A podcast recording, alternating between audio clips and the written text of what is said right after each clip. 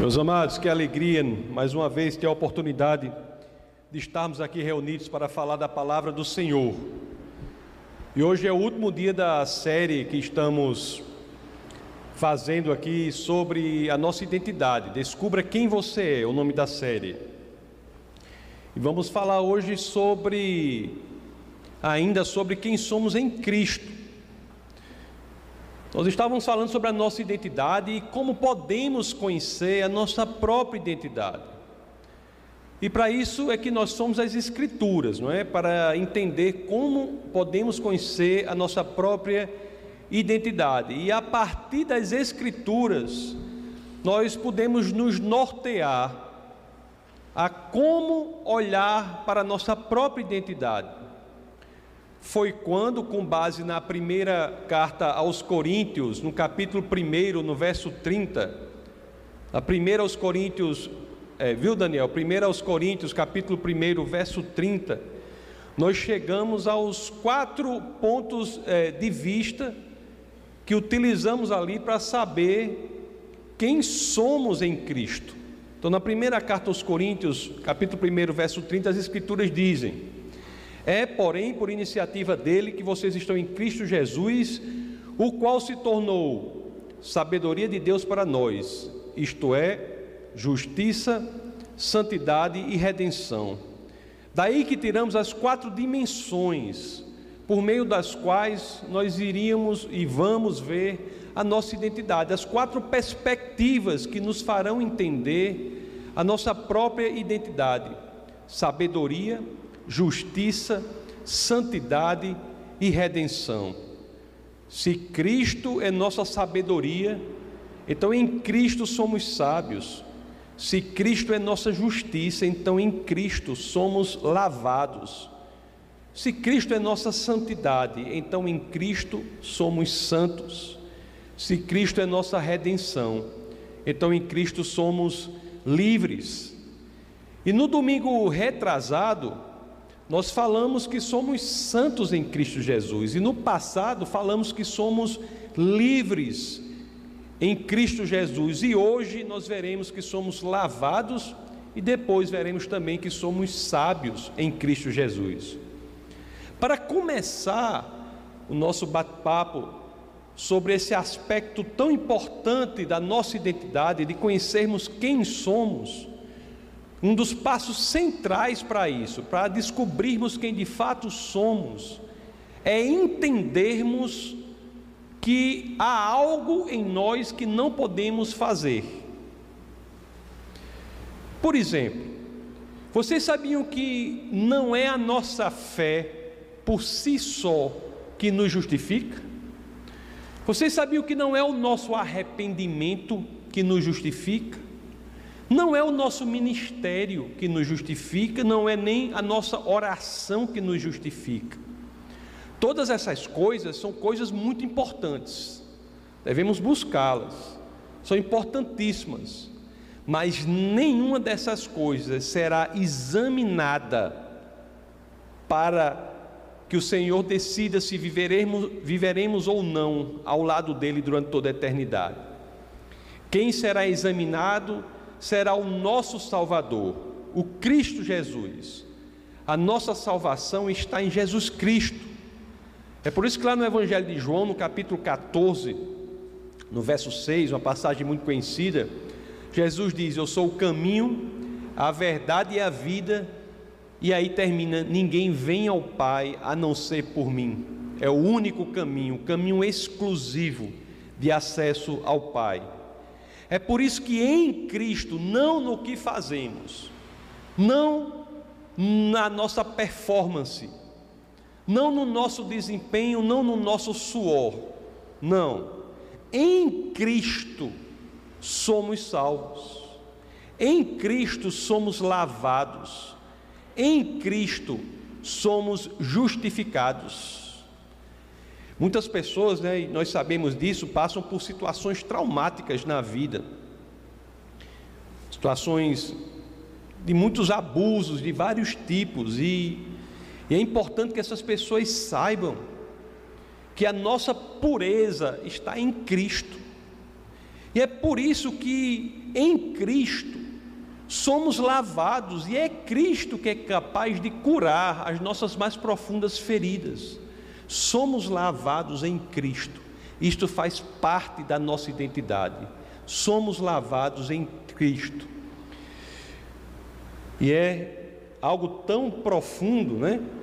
Quando entendemos que a nossa pureza está em Cristo, é que nós entendemos que nada pode tirá-la de nós, porque está em Cristo.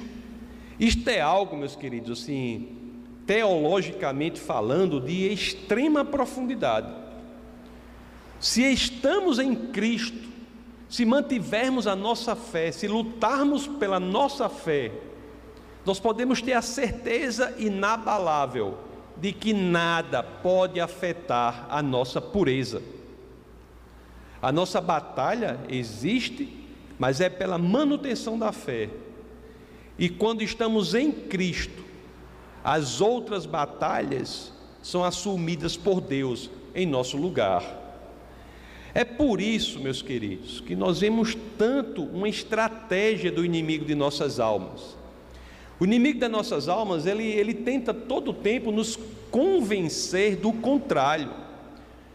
Tenta nos convencer do contrário. Ele está todo o tempo soprando em nossos ouvidos assim: você é um mísero pecador. Problema com isso é que se nós acreditarmos nisso, não acreditarmos no que somos em Cristo e nos identificarmos em quem somos sem Cristo, nós não teremos uma vida adequada. A nossa identidade hoje, enquanto cristãos, é outra, e temos que descobrir esta nova identidade. Não tentar recuperar a identidade que tínhamos antes de Cristo. O inimigo das nossas almas está o tempo todo dizendo assim, não é? Você é um mísero pecador. E o que é natural para alguém que se autodefine dessa forma? O natural seria pecar, se afastar do Senhor. Mas quando você busca identificar-se ou descobrir a sua nova identidade em Cristo, você que é cristão, você deve enaltecer este aspecto novo que você se tornou. Você é lavado. Quando você diz eu sou lavado em Cristo Jesus, Aí você se entende em uma nova atmosfera, uma atmosfera perfeita, para que você comece uma nova vida. Tudo no cristianismo tem a ver com a descoberta da nossa própria identidade em Cristo Jesus e a subsequente, o subsequente posicionamento nesta identidade. Quem você é em Cristo Jesus, descubra e se posicione. A vida no cristianismo, e olha que muitos pensam erroneamente dessa forma, é como tentar ser quem você não é. Uma crítica que se faz a igrejas, dizem que as igrejas querem tornar as pessoas pessoas que elas não são, quando na realidade o cristianismo genuíno a vida cristã verdadeira, a vida cristã genuína é o contrário disso. A vida cristã genuína é descobrir quem de fato você é. E assim, nesta descoberta de quem você é em Cristo, você pode encontrar a liberdade no autoconhecimento em Cristo Jesus. Uma outra dimensão da nossa identidade é a dimensão da sabedoria. Dimensão negligenciada por muitos também. Lá na, voltando à primeira carta aos Coríntios, no capítulo 1, no verso 30, as escrituras dizem: É porém por iniciativa dele que vocês estão em Cristo Jesus, o qual se tornou sabedoria de Deus para nós. Jesus se tornou sabedoria de Deus para nós. Nós aprendemos até aqui, né, nessa série, hoje é o último dia dessa série, so, Descubra Quem Você É. Nós aprendemos que quando encontramos a santidade em Cristo, nos descobrimos santos, quando encontramos a redenção em Cristo, nos descobrimos livres, quando encontramos a justiça em Cristo, nos descobrimos lavados. Da mesma forma, se de fato encontrarmos e entendermos que em Cristo há sabedoria, nos descobriremos sábios. Jesus se tornou sabedoria de Deus para nós. Por que negligenciar esse aspecto? Sabedoria para articular, inclusive, os outros aspectos da nossa vida, o qual se tornou sabedoria de Deus para nós, isto é, justiça, santidade e redenção colocar em prática a sua identidade, quando Cristo é justiça para você, é santidade para você, é redenção para você, saber colocar isto tudo em prática, articular este, esses conceitos na prática da vida, exige sabedoria que vem do Senhor. Eu conheço na minha atividade, eu conheço muitas pessoas que têm muito conhecimento, mas não são sábias. Você já se deu conta de que sabedoria é diferente de conhecimento? Sabedoria é diferente de conhecimento. Conheço muitas pessoas que têm muito conhecimento, mas que têm vidas miseráveis, né? não têm paz, não têm propósito, não têm alegria, mas têm conhecimento. Ter conhecimento é ter informação. Mas sabedoria é algo maior, é articular a informação na prática da nossa existência. Sabedoria é saber articular a nossa identidade na prática de nossa vida. Uma, um, uma comparação para diferenciar sabedoria de conhecimento é assim, por exemplo: conhecimento é saber que tomate é fruta. Se você tem conhecimento, você tem essa informação de que tomate é fruta. Mas sabedoria é não colocar tomate na salada de fruta. É não colocar, mesmo sabendo que é fruta. Você vai saber aplicar esse conhecimento na sua experiência existencial e não vai colocar o tomate na sua salada de fruta, senão não vai ficar boa a salada. Toda sabedoria se baseia no conhecimento, mas nem todo conhecimento leva à sabedoria. Por isso que tem pessoas de tanto conhecimento, mas inábeis, no sentido de colocar em prática esse conhecimento, no sentido de tomarem decisões corretas na vida. Não é que lhes falta conhecimento, é que lhes falta sabedoria. É interessante, quando nós analisamos as Escrituras sobre isso, que ela nos dá dois tipos de sabedoria. Elas nos apresentam dois tipos de sabedoria. Lá na primeira carta aos Coríntios, no capítulo 2, nos versos 6 e 7, as Escrituras dizem: Entretanto, Falamos de sabedoria entre os que já têm maduridade, mas não da sabedoria desta era, ou dos poderosos desta era que estão sendo reduzidos a nada.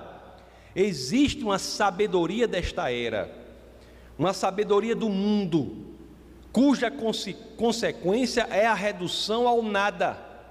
Este é um tipo de sabedoria do qual as Escrituras não falam no sentido de incentivar que nós a tenhamos o verso 7 fala de outro tipo de sabedoria. Ao contrário, falemos, falamos da sabedoria de Deus, do mistério que estava oculto, o qual Deus preordenou antes do princípio das eras para a nossa glória. De um lado, meus queridos, nós temos a sabedoria desta era, a sabedoria deste mundo. Qual é a lógica da sabedoria deste mundo? A lógica da sabedoria do mundo é a seguinte: é o que se vê por aí é a lógica de você colocar-se a si mesmo no centro das coisas.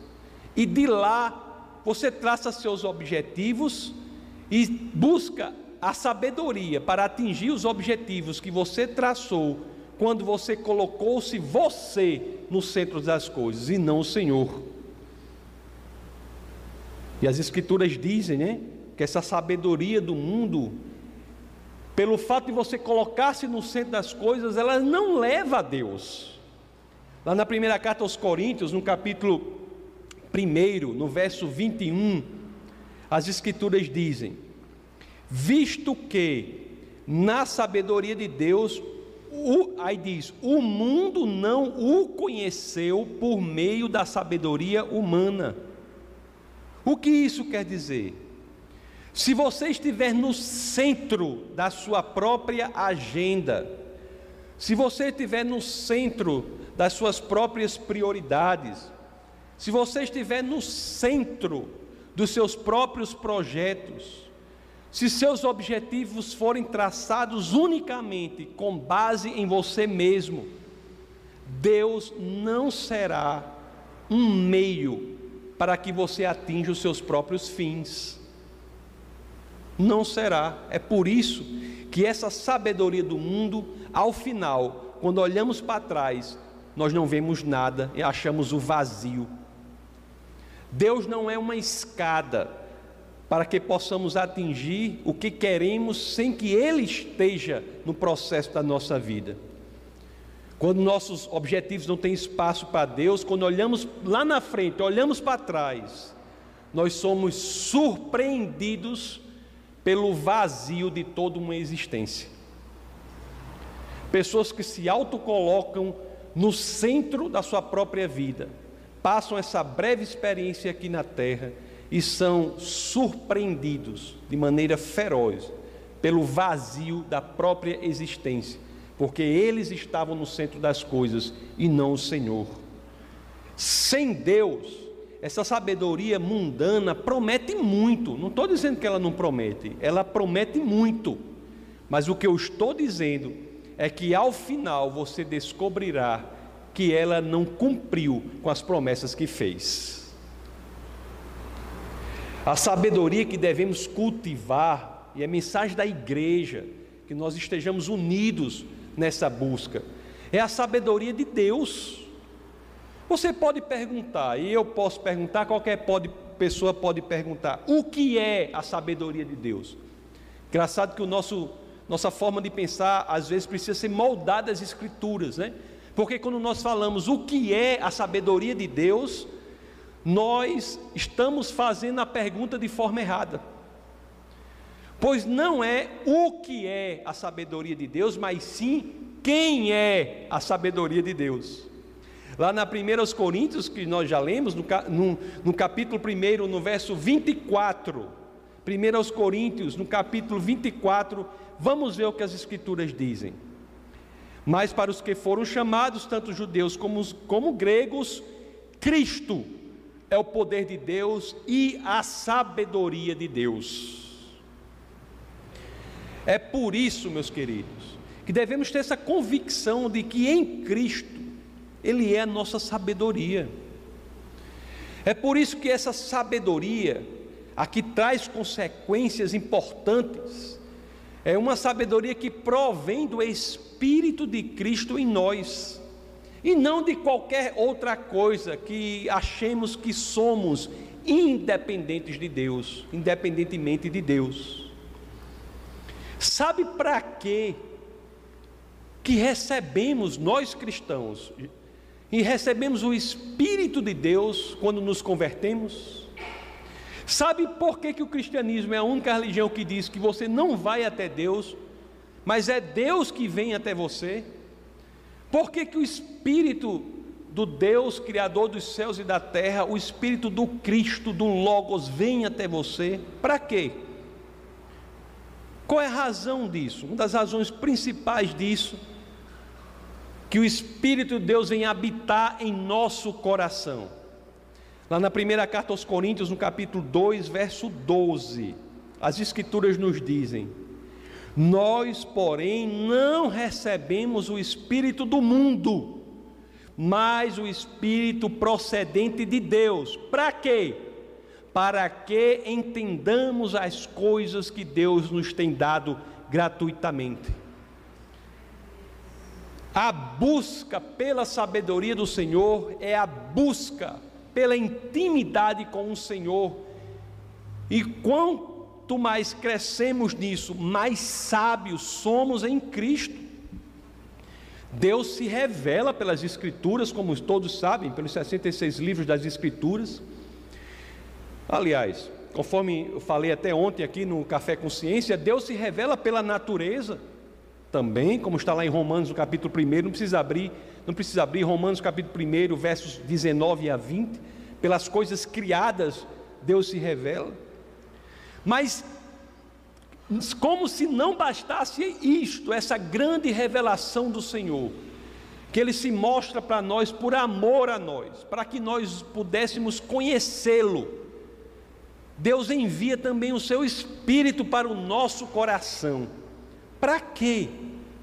Para que no contato com o Espírito de Deus nós possamos abrir a nossa mente para a verdade. Pelo Espírito de Deus, por seu Espírito, pelo Espírito de Cristo, que é sabedoria de Deus para nós, nós damos sentido ao conhecimento que provém da revelação de Deus. Um dos versos mais impressionantes. Eu fiquei absolutamente boquiaberto quando eu li isso aqui, prestei uma atenção maior. Esse verso traz uma tese, algo que é incrível. Está lá na carta aos Efésios, no capítulo 4, no verso 18. Vamos ler o 17 e o 18. Carta aos Efésios, capítulo 4, verso 17. Olhe se o Espírito de Deus no nosso coração não é quem abre a nossa mente para a sabedoria. Olhe o que diz aqui essa passagem. Assim eu lhes digo e no Senhor insisto, que não vivam mais como os gentios, que vivem na inutilidade dos seus pensamentos. Não é que eles não vivam nos pensamentos, mas vivem na inutilidade de seus pensamentos. E o 18 diz: eles estão obscurecidos no entendimento e separados da vida de Deus por causa da ignorância em que estão, devido ao endurecimento do seu coração. O coração endurecido causa obscurimento do entendimento Não é impressionante isso? A sabedoria se dá, acima de tudo, pela intimidade com o Senhor. Pode haver conhecimento no coração endurecido, mas a utilidade do pensamento, a vida com paz, com tranquilidade, as decisões corretas para a vida, tem que começar com o Espírito de Deus habitando no coração do homem. O coração influencia a mente.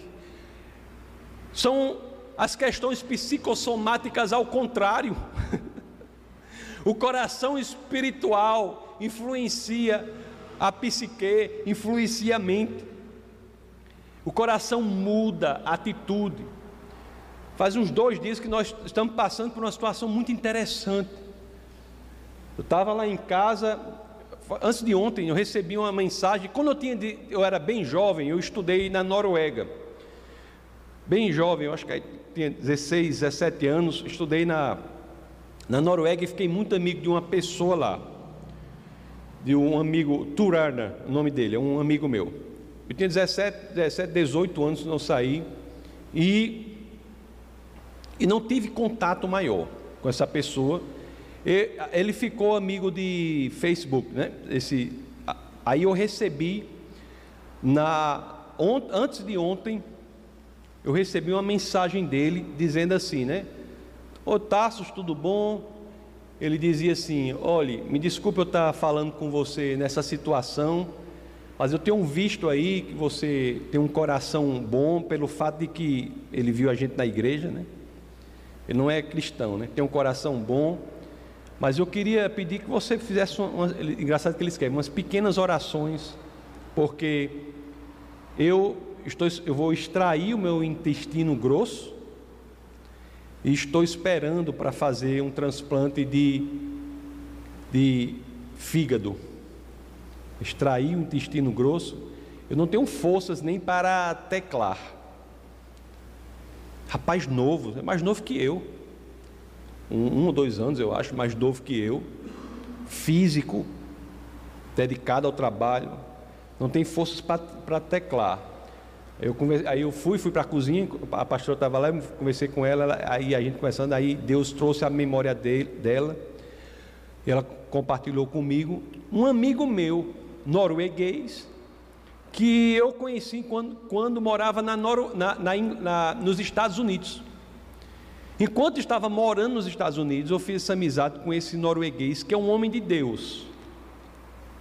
É um homem de Deus.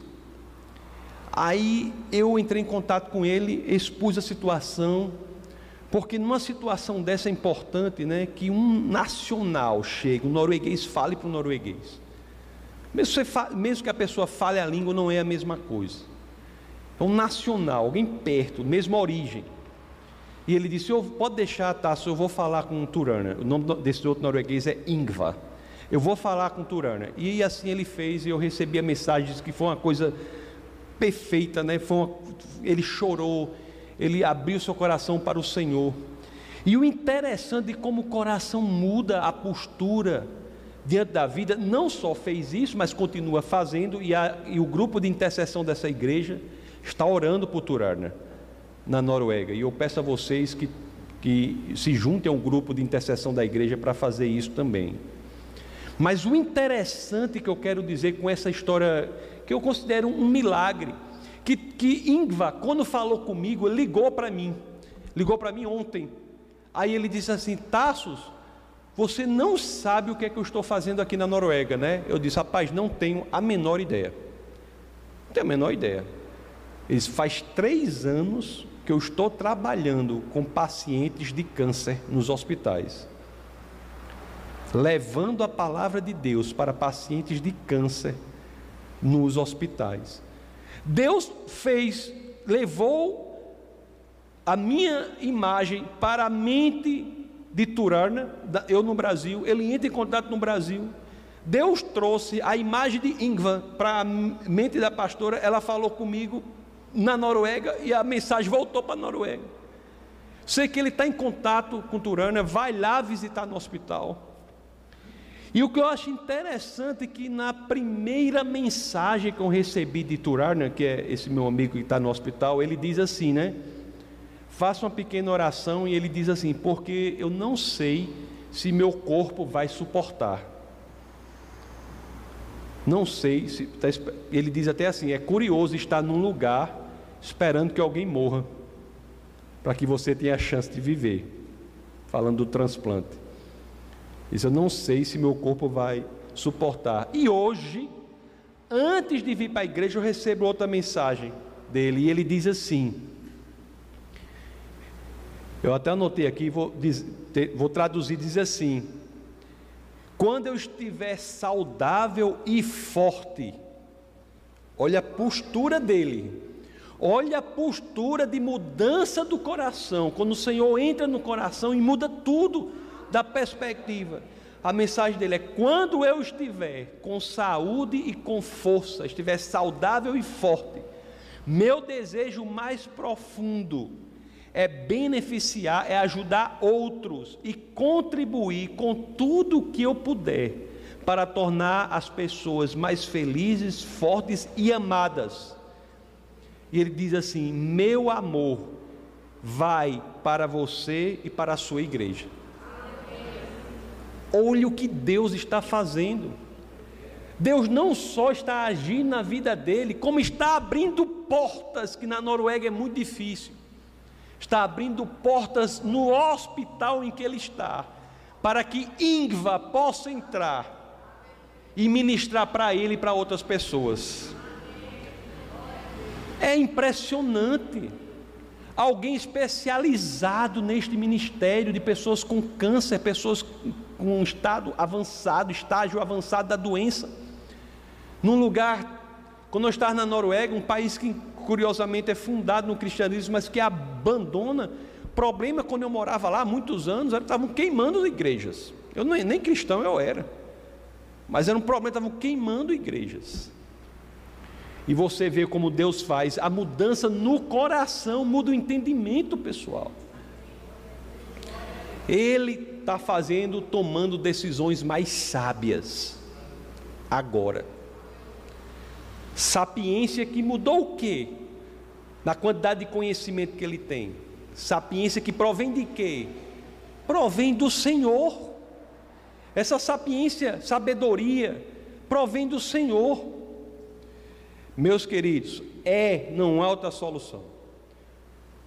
É com o Espírito em nós, com o nosso coração cheio do Espírito de Deus. Por isso que essa igreja é uma igreja pentecostal com o coração cheio do Espírito de Deus, é que podemos dizer que teremos a mente de Cristo para decidir adequadamente.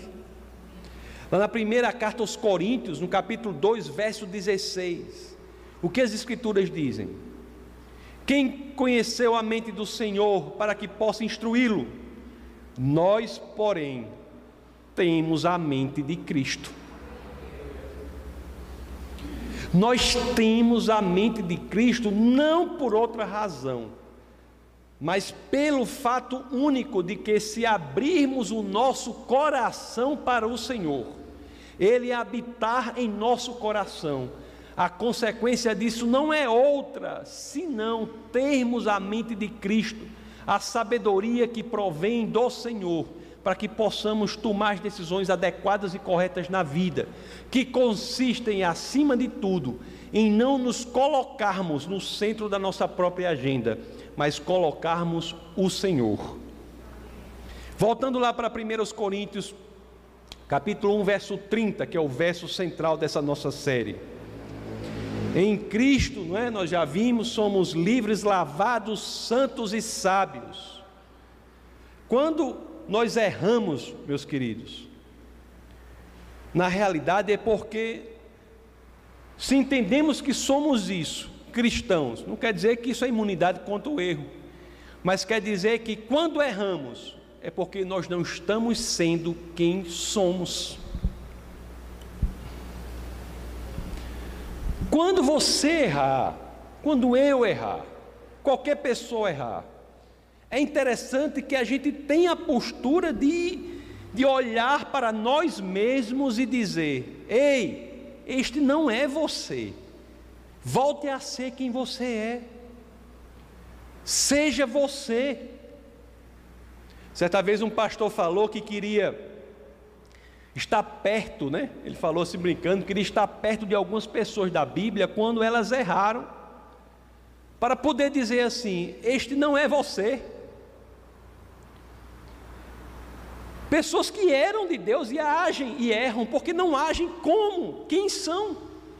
Quando você deixa ser quem você é, você passa a agir de acordo com o que o Senhor quer que você haja. Quando erramos, temos que olhar no espelho e dizer: Ei, seja você, seja quem você é em Cristo. Abraão recebeu as promessas de Deus, mas mentiu para o rei do Egito. Ei, Abraão, esse não é você. Não era Abraão sendo Abraão. Volte a ser quem você é, Abraão. Davi foi ungido por Deus para reinar sobre o seu próprio povo, mas foi infiel à sua esposa. Ei, Davi, esse não é você, Davi. Volte a ser quem você é, Davi. Isso não tem a ver com quem você é. Jonas foi chamado por Deus para o ministério, mas tentou de todo jeito fugir do seu chamado. O interessante do livro de Jonas é que o mar obedece a Deus, o, o vento obedece a Deus, os ímpios obedecem a Deus, o único que não obedece a Deus é o crente. O livro de Jonas, o único que não obedece a Deus é o crente, o resto tudo obedece. O crente não obedece. Então foi chamado para o seu foi chamado, ele foi chamado para o ministério, Jonas, e fugiu. Ei, Jonas, esse não é você, Jonas. Seja quem você é. Pedro foi discípulo de Cristo. Discípulo de Cristo mas teve medo, né, do que as pessoas fariam com ele se descobrissem sobre a sua fé. Pedro, esse não é você. Você é quem você vai ser depois, né? Esse homem que negou Cristo três vezes, depois dos, da experiência com Cristo ressuscitado e do que ocorreu lá em Pentecostes, se tornou um homem tão corajoso que se deixou quando foi ser crucificado, a tradição diz, ele chegou e disse: Ei, para, para, para, o que? Me crucifique de cabeça para baixo, porque eu não sou digno de ser crucificado como o Senhor. Este é Pedro, não era aquele outro que negou o Senhor. Se você, meu, meus queridos, isso é muito importante. Se você se pegar incorrendo em alguma dessas situações, em algum erro, lembre-se, pelo amor de Deus, este não é você. Seja quem você é. Tenha coragem de ser quem você é. Eu faço igual a C.S. Luz naquela, nas crônicas de Nárnia. Coragem, querido coração. Fala para você mesmo, coragem, querido coração, quando ocorrer uma coisa assim. Coragem de quê? De ser quem você é, de descobrir a sua identidade em Cristo Jesus. A minha oração, meus amados, aqui no término desta série, é a de que você possa descobrir a alegria, a liberdade, você possa descobrir o encanto, o novo propósito, a vida incrível que existe quando você tem coragem de ser quem você é, de entender a sua identidade em Cristo Jesus. Vamos orar. Essa foi uma produção do Ministério Internacional Defesa da Fé, um ministério comprometido em amar as pessoas, abraçar a verdade e glorificar a Deus. Para saber mais sobre o que fazemos, acesse defesadafé.org.